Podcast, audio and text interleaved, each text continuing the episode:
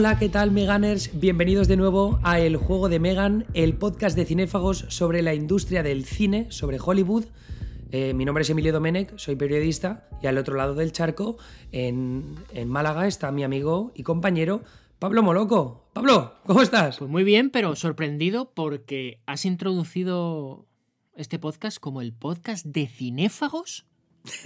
Hello, are you still alive? Y, y- y cinéfagos ya como que no existe, ¿no? No, ¿Qué- no sabemos qué, qué pasa con hacemos, los eh? cinéfagos. ¿Qué hacemos entonces? ¿Dónde metemos el juego de Megan ahora? Pues, eh, a ver, tú, no sé, tú lo puedes meter, si puede ser en Russia Today, ¿puede ser? Entonces, hombre, la verdad es que estaría bien porque la financiación que hace Putin de Russia Today seguro que nos vendría de puta madre para mantener este podcast activo y no grabar cada dos puñeteros meses como estamos haciendo en estos momentos. Pero escucha, tengo una idea. ¿Qué te parece si lo metemos como parte de la weekly y cada vez que grabemos un podcast lo metemos ahí para, para también complementar la cobertura de la newsletter? Bueno, no me parece mal como segunda opción, pero yo creo que un Russia Today con tu compañero José Manuel o José María, que no me acuerdo, comentando un poquito los entresijos de Peacock, me gustaría mucho. Pero como no es posible, no es posible, vamos a, de momento a meterla en la weekly. Perfecto. Pues un saludo a los Meganers y también un saludo a los lectores de la Weekly eh, a, partir de, a partir de hoy, a partir de este programa del Juego de Megan, que es un podcast donde hablamos de los entresijos de la industria de Hollywood, pues eh, este podcast siempre que lo grabemos, eh, Pablo y yo, pues irá aquí. Así que eso va a ser un, un extra para la newsletter a partir de ahora. Y de lo que vamos a hablar hoy, si te parece bien, Pablo, que Pablo eh, es una cosa que veréis a lo largo de, de los siguientes programas, pero siempre me combate mucho los temas que yo elijo para grabar. Y en este caso vamos a hablar de Peacock. ¿Y qué es Peacock, Pablo? Pues Peacock, además de Pavo Real en inglés, es la nueva plataforma de streaming eh, que va a sacar NBC Universal, que era la que faltaba por llegar después de, de Disney Plus, anteriormente Netflix, después eh, Prime Video de Amazon, ya mismo eh, HBO Max, que no vamos a hablar hoy, pero bueno, a lo mejor hablamos en otro momento, pero creo que HBO Max sale ya en unos meses. Y, bueno, como no podía ser de otra forma y por el nombre, pues evidentemente la cadena del pavo ha sacado una plataforma que se llama Peacock y que va a salir el 15 de julio, coincidiendo con, con la inauguración de los Juegos Olímpicos de Tokio, si es que finalmente hay Juegos Olímpicos de Tokio, que ahora mismo está la cosa regular con el tema del coronavirus, como dices tú, que me gusta mucho eso del coronavirus. Pero bueno, en principio... Esto es verdad, ¿tú cómo lo, ¿tú cómo lo llamas? Coronavirus. Ah, bueno, claro. sí, la verdad es que no había que pensar mucho. Sí, estoy Eh, intentando pues desmarcarme un poco, empezar a decir Wi-Fi en vez de Wi-Fi, ¿sabes? Para que no me asesinen aquí los latinos. Y entonces por eso Claro. estoy adaptándome. Me, pa- me parece bien, me parece bien. Eh, donde fueres, haz lo que vieres. Está bien eso. Eh, pues eso, que eh, el 15 de julio, nueve días antes, creo que el 24 de julio, de julio es la inauguración de los Juegos Olímpicos de Tokio, será el lanzamiento de, de Peacock, aunque hay que decir que desde el 15 de abril ya podrá verse para aquellos que estén suscritos a, bueno, a un canal que se llama Xfinity X1, que eso tú me lo explicarás, por favor, porque yo no lo conozco. Bueno, a ver, lo que tenemos que tener claro primero que nada es eh, lo que comentabas antes, que dices que HBO Max, Disney Plus ya está en activo. Hasta hace dos años que nosotros empezamos este podcast a primeros de 2016, es decir, hace bueno, eh, cuatro años, pero había como cinco estudios de Hollywood grandes, ¿no? Teníamos Disney, Sí. teníamos la Fox, teníamos eh. Universal, Sony, Universal. Paramount, ¿no? Entonces, ¿qué ha pasado?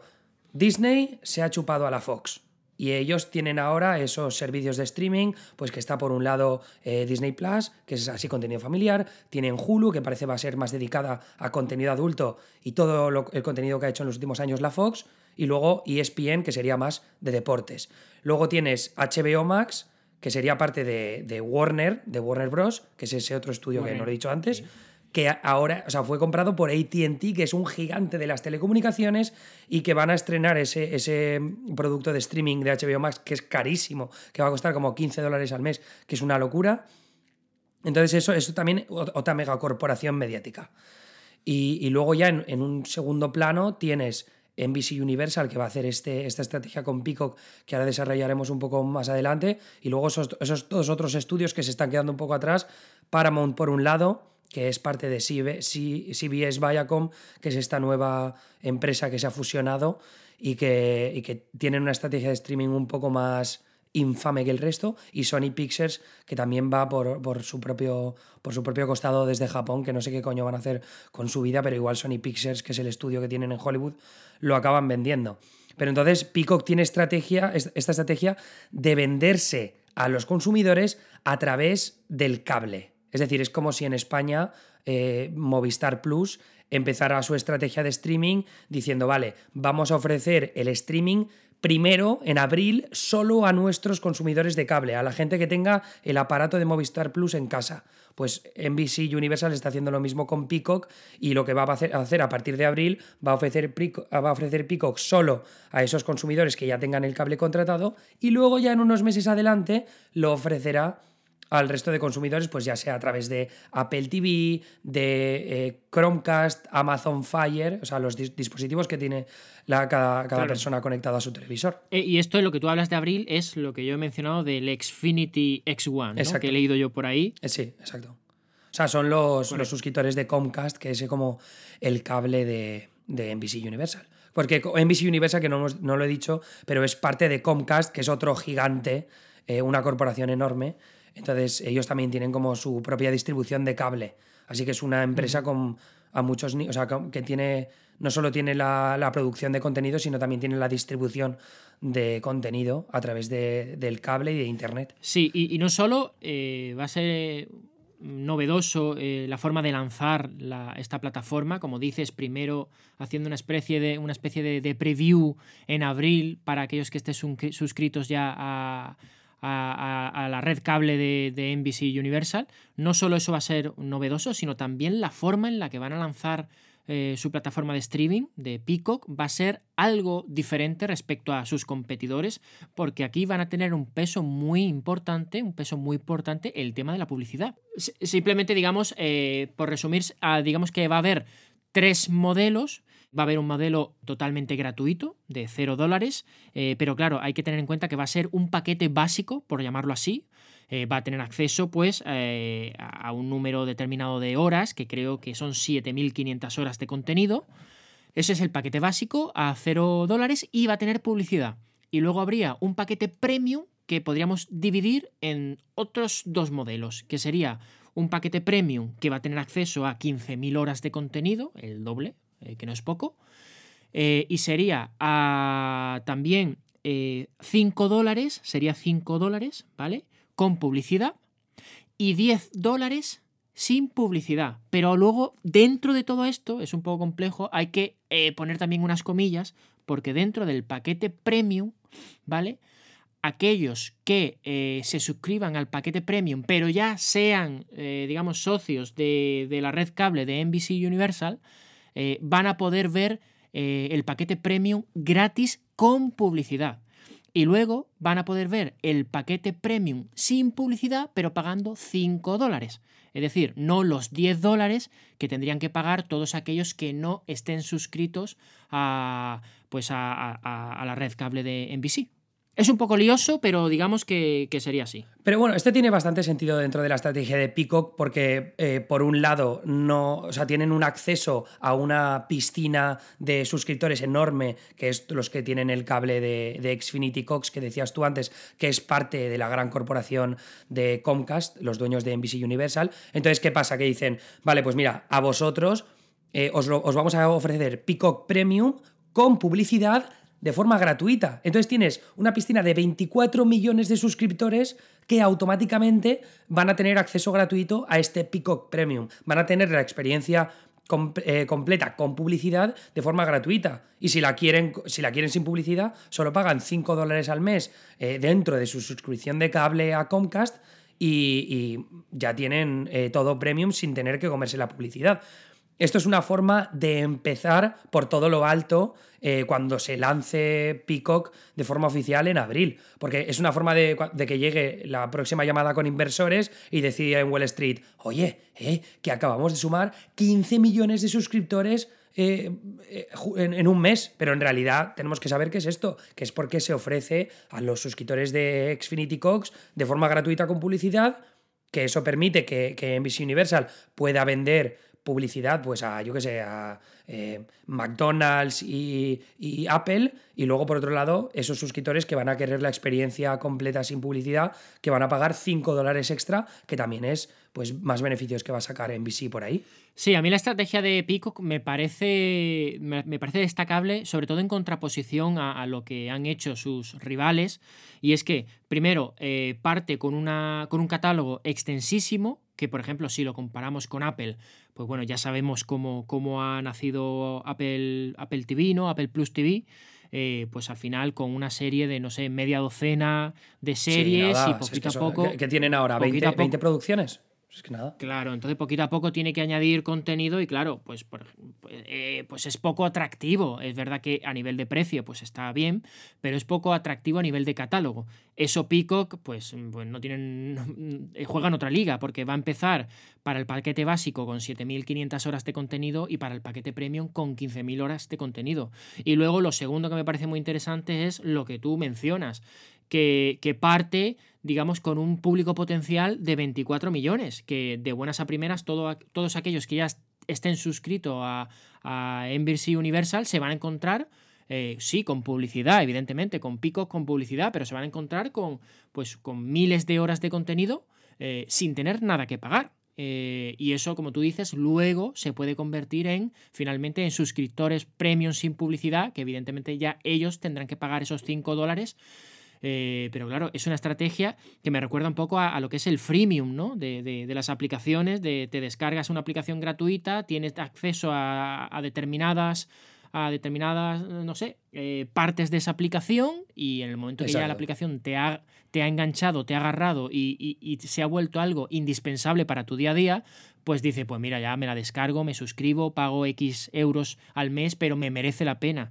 Y esto es lo que está haciendo Peacock. Va a empezar con 24 millones de...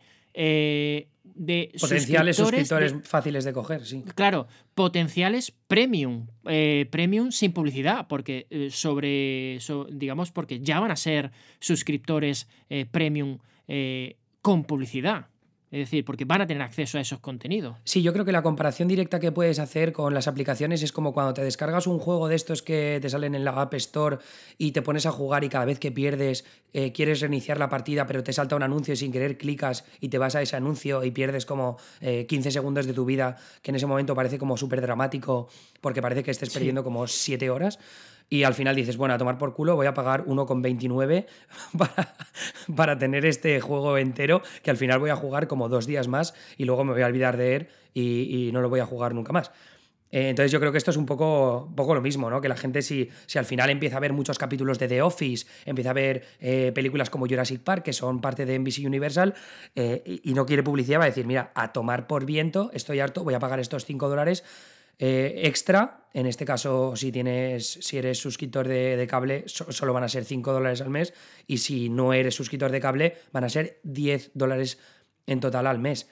Que no me parece nada escandaloso, sobre todo cuando lo comparamos con lo que valen otros servicios. Es verdad que Disney Plus es más barato, pero no va a tener, o sea, Disney Plus en estos momentos no tiene la misma oferta de contenido. Es verdad que tiene una librería amplísima del contenido que ha tenido en el pasado eh, Disney, ya sean las películas originales animadas, ya sea eh, las películas de Star Wars, las de Marvel, pero lo que es contenido actualizado que, tenemos, que hemos tenido de Disney Plus últimamente, la serie de High School Musical de Mandalorian, que vale, Baby Yoda es la polla, pero es que yo no he visto nada más nuevo de Disney Plus porque pues no me ha interesado de nada. Memoria, de memoria, creo que Anna Kendrick hizo una película navideña de Santa Claus. era como la hija de Santa Claus o algo así, ¿no? sí, algo, random. sí. Sí, y luego Timmy Failure, que no, que es la película esta de un niño detective que se alía con un oso grande, que está dirigida por Tom McCarthy, el director de Spotlight, que, la película aquella del periodismo, de los periodistas de Boston, sí, que ganó el Oscar a Mejor Peli. Pero vamos, que ya te digo, o sea, una de, tal. Pero la diferencia es que en NBC Universal la base de su experiencia va a ser pues eh, series que se estrenan en NBC eh, un miércoles y al día siguiente van a estar disponibles en, el, en Peacock. Esto es una estrategia que ya creó eh, la gente de los ejecutivos de NBC Universal, la propusieron en su momento para Hulu. Hulu ahora mismo, como, eh, como Disney compró la Fox, ahora son los socios mayoritarios de, Hulu. Entonces, NBC Universal se ha apartado de, los inversores, o sea, ya no tienen tanta relevancia en lo que es la estrategia de Hulu, pero o sea, en, lo que es la estrategia de Hulu es ofrecer contenido que se emite en las cadenas generalistas estadounidenses y luego ofrecerlas al día siguiente. Yo, por ejemplo, que estaba viendo The Good Place, esta serie con eh, Kristen Bell y, y Ted Danson, por ejemplo, que es una comedia súper divertida que terminó hace relativamente poco. Yo los capítulos de The Good Place no los veía en, en NBC porque yo no tengo suscripción de cable, pero los veía en Hulu al día siguiente y, era de puta madre, porque yo no tenía que suscribirme al cable, solo me esperaba un día que no tengo ningún problema y lo veía en Hulu en el momento en el que quisiera. Entonces, NBC Universal va a seguir una estrategia parecida a la de Hulu con, con Peacock, eh, no solo con series, sino también con, por ejemplo, mm, eh, los late night televisivos, ¿no? Si quieres ver un programa de Jimmy Fallon o de Seth Meyers completo, eh, lo vas a poder ver con tres horas de antelación antes de que se emita en NBC en Peacock, que eso está bastante bien. Tres y media. Aunque es Tres y media. Tres horas y media, ¿no? Sí, exacto, sí. Que bueno, que de todas maneras a mí tampoco me, a mí tampoco me viene demasiado, o sea, no, me interesa porque yo solo veo algunas entrevistas que me interesan en YouTube, ¿sabes? En YouTube. O sea que tampoco va a ser un añadido muy, muy guay, pero imagino que a mucha gente sí que le va a interesar suscribirte, suscribirse a Comcast, o sea, a Peacock por este motivo. Sí, a nivel de inversión también podemos hablar que, que bueno, que está planeado que eh, que empiecen con unos 2.000 millones eh, de dólares eh, anuales de inversión, los, los, llamados 2 billones estadounidenses, ¿vale? Que son unas cifras similares a las de sus rivales. Tanto HBO Max ahora mismo. ¿Esto que es para, para contenido original, dices, no? sí, correcto para contenido original. HBO Max se mueve en un billón y medio, dos billones, y, Disney se mueve ahora mismo en un billón de, dólares, mil millones aquí en España, ¿no? Esto, claro, esto tiene una proyección de cara a, futuros años que va a ir fluctuando, porque, por ejemplo, eh, Disney va, a terminar eh, para 2024, pues tiene planeado una inversión de 2.000 millones de, eh, dólares anuales, y en cambio HBO Max, que me parece un dato brutal, tiene planeado terminar en 2024 con 4.000 millones de inversión al año, que me parece increíble. Sí, pero porque HBO Max eh, eh, también va a ser más caro, o sea, va a ser 15 dólares al mes, que está muy 15 dólares, bueno, exacto. Es un poco en la línea de lo que, de lo que va, a costar, va a acabar costando Netflix, ¿no? Con, su servicio más, más premium. Eh, también es verdad que HBO Max va a ser sin publicidad, eso hay que tenerlo muy en cuenta, y que la librería de contenido de HBO Max va a ser amplísima, o sea, va a tener mogollón de contenido original y, de todas las, las diferentes cadenas de televisión que tiene eh, que tiene Warner, bajo su, Warner Media bajo su organigrama. Empezando por HBO, que tiene como las series más premium, entre comillas, de, todo. O sea, de todo el sistema de, plataformas de streaming. Eh, también hay que establecer la diferencia con respecto a Netflix. Netflix está gastando, mm, creo que eran 15.000 millones al año en contenido original. ¿Qué es lo que pasa? Que a diferencia de HBO, de NBC Universal o de Disney, Netflix no cuenta con ese catálogo esa librería de contenido que sí que tienen esos grandes estudios de Hollywood, porque llevan existiendo desde primeros del siglo XX. Que es verdad que no estamos tan interesados en cine clásico y tal, pero que, que hablemos de cine de los 90, de los 2000, incluso de los 2010 Netflix lleva eh, creando contenido original de forma así como muy fuerte en los últimos tres años. Entonces, ah, claro, Netflix lo que dice es, tenemos 167 millones de suscriptores en todo el mundo, para mantenerlos necesitamos mantener esa constancia de contenido y luego ya subiremos el precio de esa mensualidad para poder recuperar la inversión eh, que, que tenemos ahora. Pero la inversión de Netflix en el contenido original el endeudamiento en el que se están metiendo es acojonante en comparación a sus rivales de Wall Street. Eh, sí, bueno, eh, lo comentamos en podcasts anteriores, pero bueno, como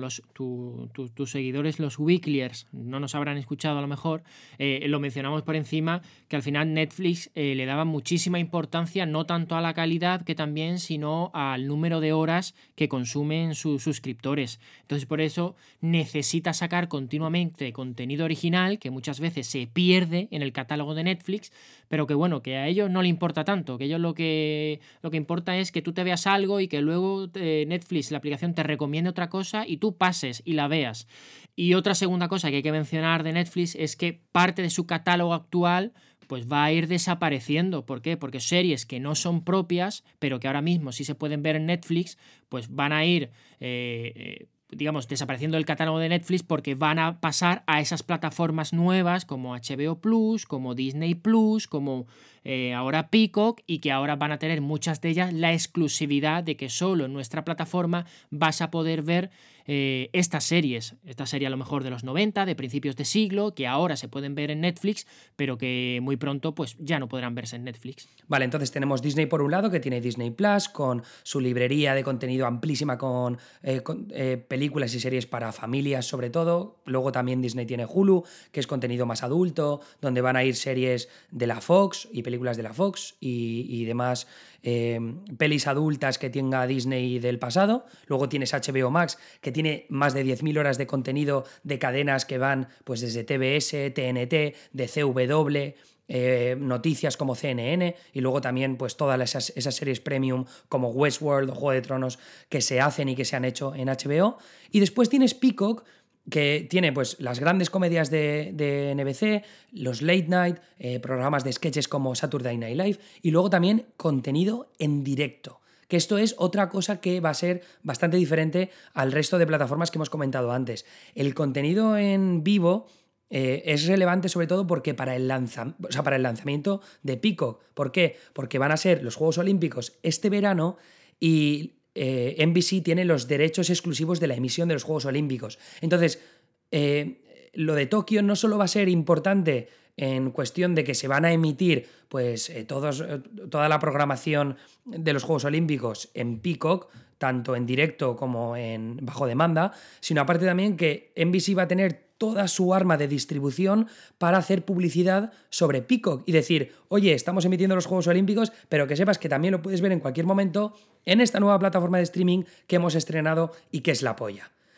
¿Qué es lo que pasa? Que ahora mismo hay un miedo terrible a algo que comentábamos al principio del podcast, que como ocurra, como haya esta o sea, como esta pandemia del coronavirus se extienda de verdad y pueda suponer un problema para la celebración de los Juegos Olímpicos, pendientes estamos de Yahoo Finance y de las acciones de Comcast porque van a caer en picado, porque la estrategia de Peacock se va a tomar por culo. Bueno, de hecho, y viendo cómo está, está el panorama ahora mismo, bueno, estamos grabando eh, en domingo, está viendo noticias, ahora cómo está el norte de Italia, cómo eh, las últimas noticias de Japón.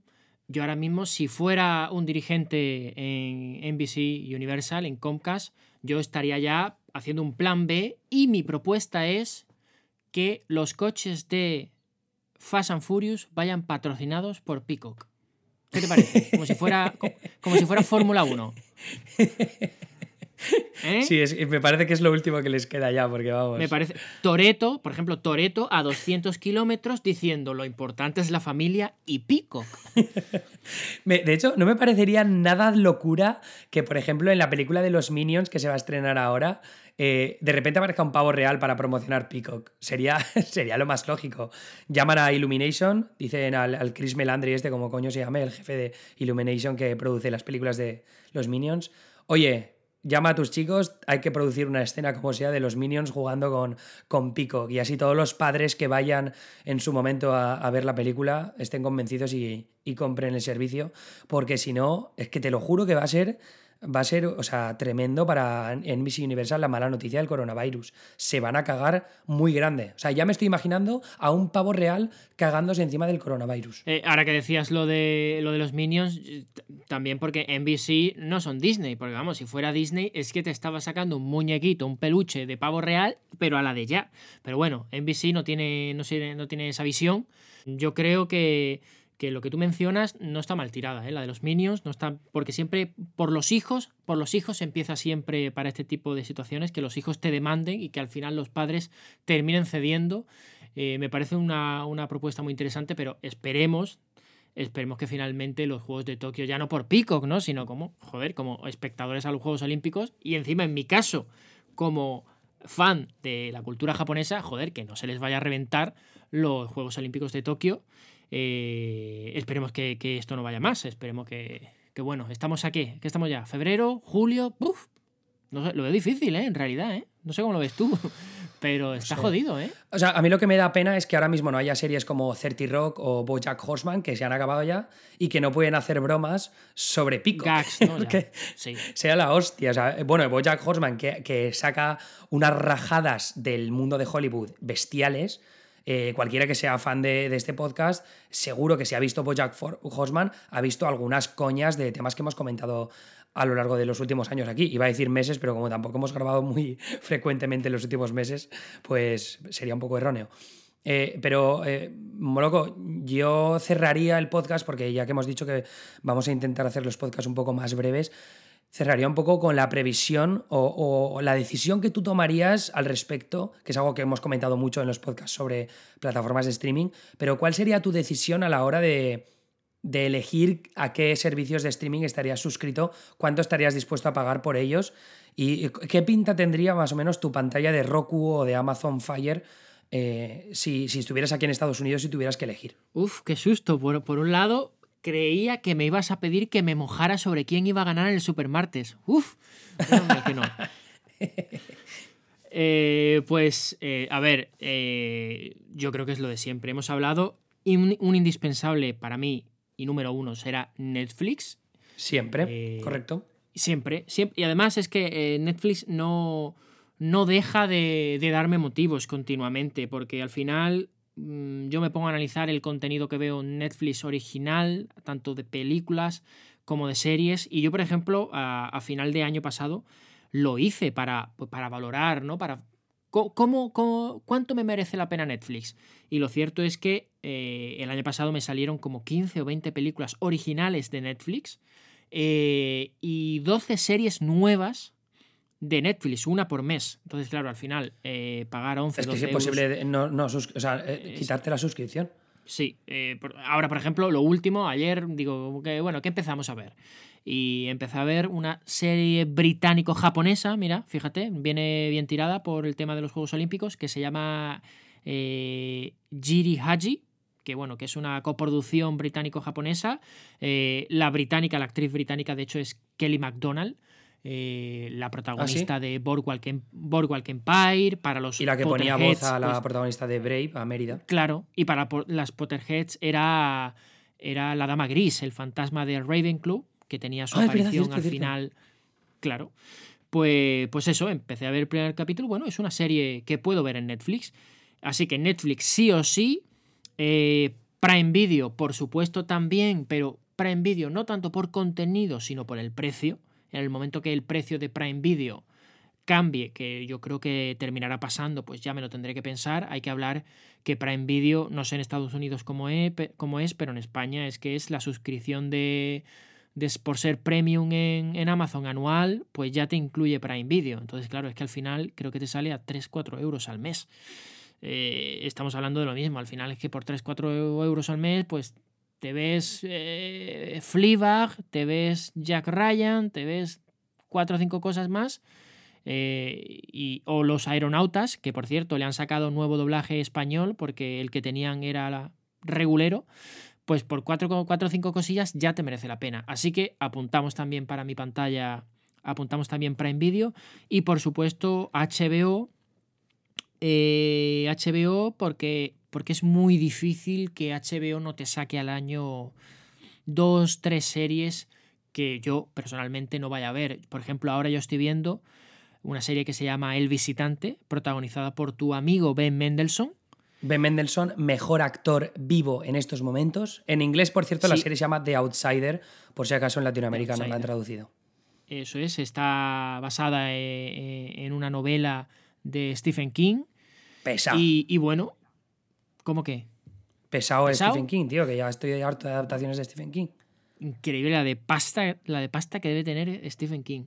No, no, eh, pues brutal. eso, al final, al final HBO, entre una cosa y otra, y cuando no es esta serie, te, te, saca una miniserie, al final, y por el precio que tiene, pues estamos hablando que 7 euros, 8 euros, pues lo mismo. Estas tres series serían para mí eh, innegables. De lo nuevo que viene, eh, ya, ya te he hablado personalmente de Apple. No me he suscrito a Apple.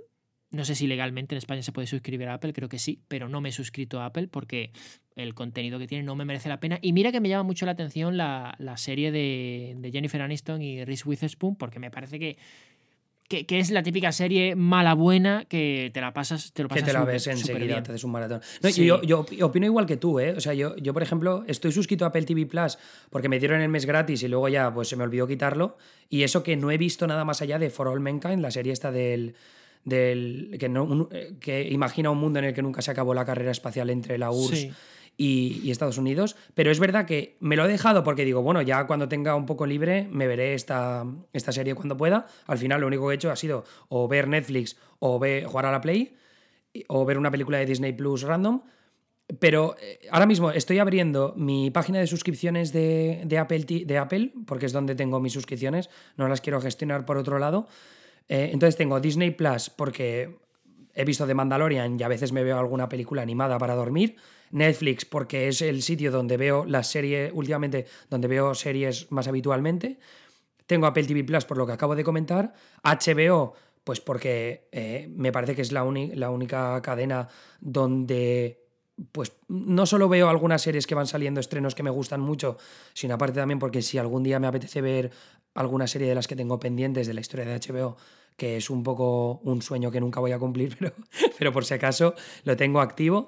Y Hulu, que me acabo de quitar la suscripción porque ya he terminado The Good Place, South Park ya no está emitiendo nuevos episodios y la verdad es que no me interesa. Igual me voy a coger dentro de poco el, servicio premium, este, el pack que tienen en Disney en estos momentos, que es tener una suscripción conjunta de Disney Plus, Hulu con publicidad y ESPN Plus para tener pues alguna emisión de deportes que me pueda interesar en el futuro, que no creo, pero bueno, que sale por no sé si son 13 dólares al mes, que igual lo que hago es eso pero lejos de ahí, HBO, pues pegaré al salto a HBO Max porque sí, pero Peacock lo veo muy difícil, ¿eh? Salvo que salga alguna serie en NBC que me interese mucho, yo haré lo de suscribirme un mes sí, un mes no y algo que yo sé que no es lo que hace habitualmente la, gente, que es verdad que igual nuestros oyentes que son muy fans de las plataformas de streaming y son eh, un, target más joven, sí que están más acostumbrados a meterse en Apple o en donde quiera que manejen sus suscripciones y quitarla un mes, ponerla otro. Pero eso no es lo que hace normalmente la gente. Así que eh, no sé a cuántos, cuántos servicios de media van a estar suscritos, pero me parece que más de cuatro va a ser difícil. Así que Netflix, Disney Plus, muy arriba y a partir de ahí, mm, guerra armada. Pero ahora que mencionas esto, eh, me parece muy interesante porque a mí me, me, me, me, iba a pasar, pero no me está pasando todavía, y lo explico. Eh, cuando se estrenó The Mandalorian, yo dije, bueno, pues termino a que The Mandalorian, eh, espero a que The Mandalorian termine de estrenar todos sus capítulos, me suscribo un mes a Disney que no sé si Disney creo que sí tiene el primer mes gratuito o si no lo tiene gratuito no me importa, me suscribo un mes, me veo la serie, me veo cuatro cosillas y me desuscribo. Pero es que el problema es que no hay tiempo físico, es decir, con lo que ya tengo de, Netflix, de, Prime Video y de HBO, y bueno, yo en este caso también estoy suscrito a, Crunchyroll, que es una plataforma de streaming de, de, anime que creo que pertenece a Warner Media, eh, es que no me da tiempo. Entonces, todavía no ha habido un momento o, no he encadenado una semana que diga, pues no tengo nada para ver, me voy a dar de alta en Disney Plus para ver The Mandalorian. No me ha ocurrido porque no tengo tiempo, porque al final... No, y no, sabes lo mejor de todo. No sabes lo mejor de todo. Que Disney Plus se estrena en marzo, en España, a finales de marzo, y The Mandalorian no se va a estrenar de golpe. La van a estrenar semana a semana, como en Estados Unidos. Oh de Mandalorian Flipas. Es decir, que vas a tener que estar suscrito por lo menos, yo diría, a ver, son 10 capítulos, igual 3 meses. o sea, surrealista. Si lo quieres hacer por, por el modo legal. O sea, y eso que ya está dispuesto, me parece, a ver, bueno, lo de que está en español, igual el doblaje no estoy seguro. Pero me parece muy bestia por parte de Disney hacer algo así, sobre todo si no ofreces un mes gratuito. Eh, entonces, luego es que la, luego se extrañan de que la gente piratee, macho. Pero ¿cómo es esta estrategia? Me parece fatal por parte de Disney. O sea, lo, que me estás diciendo es que la opción que me queda es esperarme a septiembre que ya estará terminada la segunda temporada, suscribirme un mes, me veo la 1 y la 2 y me desuscribo. Totalmente. No, te tendrías que esperar, de hecho, a diciembre, porque si la estrenan en octubre, la segunda temporada se habrá terminado en diciembre, entonces te suscribes en diciembre y te haces un maratón de la primera y de la segunda. Pues, pues, lo estoy viendo para Navidades, ¿eh? Ya tengo planes para Navidades de este año. ¿eh? Y, sabes qué es lo mejor de todo, porque, o sea, es perfecto, porque te suscribirás en Navidades, te lo verás en maratón, te enamorarás de Baby Yoda y te dará para comprarte el nuevo muñeco animatrónico de Hasbro que va a salir en Navidades, que ha salido el pre-order ahora. Ya está agotado, eso sí. O sea que... Sí. Bueno, me parece que está agotado, pues eso es lo que leí en un tuit, ¿eh? no lo compro. Bueno, nosotros conocemos gente que ya lo tiene. ¿En serio? bueno, es una broma, es una broma interna de una persona que, estuvo ahí en la presentación de.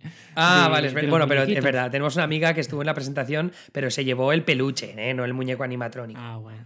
Ah, bueno, bueno, el peluchillo.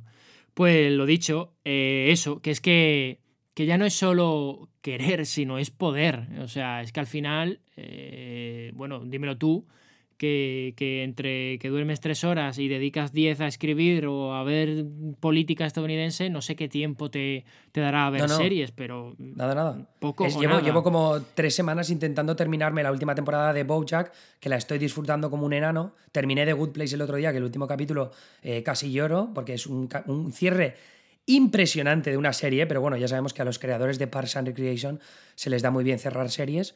Así que no, la verdad es que no tengo mucho tiempo y no sé por qué hago suscrito a tantos, tantas plataformas. Pero bueno, mi idea es que dentro de poco voy a tener más tiempo. Pero, pero, pero que a ver, esto es lo normal, ¿eh? O sea que claro, claro. es verdad que, eh, eh, quiero decir, cuando nosotros, la televisión que hemos crecido, tú piensas y tú cuando eras adolescente y, no había plataformas de streaming, ¿tú cuántas series veías en televisión? ¿Tres? ¿Cuatro? que veías? Los Serranos, Aquí no hay quien viva y poco más. y ahora, ahora estamos consumiendo una gran cantidad de horas audiovisuales, eh, pero aún así tenemos un límite y bueno, hay que elegir y, ya puede sacar eh, Peacock la nueva lo que sea, que claro, que es que Prime Video está ahí a puntito de sacar la nueva El Señor de los Anillos, HBO va a sacar la nueva de Juego de Tronos, al final eh, Disney Plus está por sacar WandaVision, eh, Loki y el otro, y, tú qué haces? Pues, pues, pues lo siento, pero hay que priorizar. Y entonces Peacock ahora mismo, eh, pues es verdad que el catálogo es, es muy amplio, pero no sé si merece la pena de momento. De momento. Pues a la espera de que salgan más noticias sobre el contenido original, que lo dejaremos para otro podcast, sobre todo porque es un poco coñazo empezar a repasar nombres y sin haber visto trailers ni nada. Eh, vamos a dejarlo ahí, este primer podcast del juego de Megan para la newsletter de la Weekly. Y bueno, y decirte que me he preparado muy bien el domingo de tema de industria, porque me he visto Bombshell, así que a tope con la industria, ¿eh? El escándalo que se ha llamado en España, ¿no? La película de... El escándalo. Del escándalo de Fox News, ¿no? Que por, que por cierto, había, ahí, había en ese final en el que Rupert Murdoch tiene, creo que son sus dos hijos, ¿no? Sus dos hijos. Eh, no podía no podía parar de ver Succession. Digo, esto es Succession. Ah, eh, Succession, totalmente, pero es que es verdad. Sí, sí, sí, sí, sí. Bueno, ese, eso, ese eh, podcast hay que dejarlo para algún día porque lo de los Murdoch es fascinante. Y sobre todo contar un poco qué es lo que pasó con Disney y cómo ha sido la destrucción de Fox. Yo creo que merece la pena. Pues sí, pero bueno, eh, hasta aquí llegamos. No sé si quieres comentar algo. Los, los Oscar guay, ¿no? Los Oscars de puta madre por la victoria de Parásitos. No soy el mayor fan de la película, pero, pero me gustó mucho y me parece que es una sorpresa y que ya era hora de que ganara una película de hablando inglesa. Tú también contento, ¿no? Muy bien, porque sobre todo porque me gusta el director, me gusta el cine coreano, me gusta mucho y además me parece que está muy de actualidad que una película asiática llamada Parásitos gane. es verdad que sí.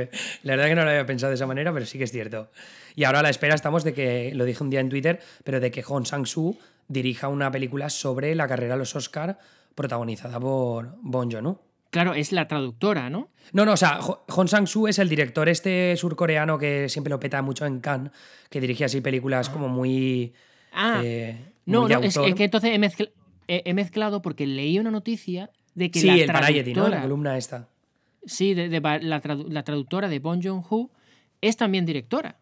Exacto, exacto, pues, tiene que dirigir ella la película de esto. No, ella escribió una columna sobre su experiencia en la temporada de premios, entonces yo creo que lo que molaría sería que ella escribiera el guion O, bueno, Eso o es. trabajara con el guion con Hong Song-woo y, pues eso, dirigiera él una película sobre, sobre cómo es la temporada de premios. Me parecería que quedaría algo súper divertido. Así que nada, eso queda pendiente. Buscar a Hong Song-soo, Song-soo, a ver, me estoy equivocando ahora con el nombre. Pero bueno, que tiene películas muy, muy buenas, surcoreanas. Y nada, un saludo a Donald Trump, que le gustó también mucho Parásitos y estaba muy contento con la victoria en los Oscars.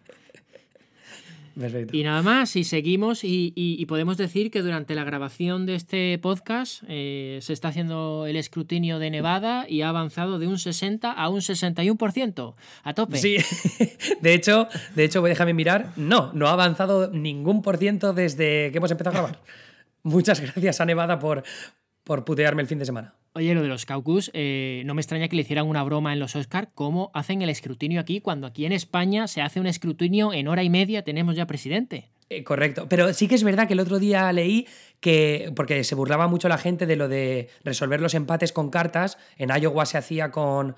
eh, ¿cómo, cómo se hacía en Iowa? Con una moneda, con cara o cruz, pero también es verdad que en España cuando, por ejemplo, hay empates en alcaldías y no sé qué, también se resuelve con...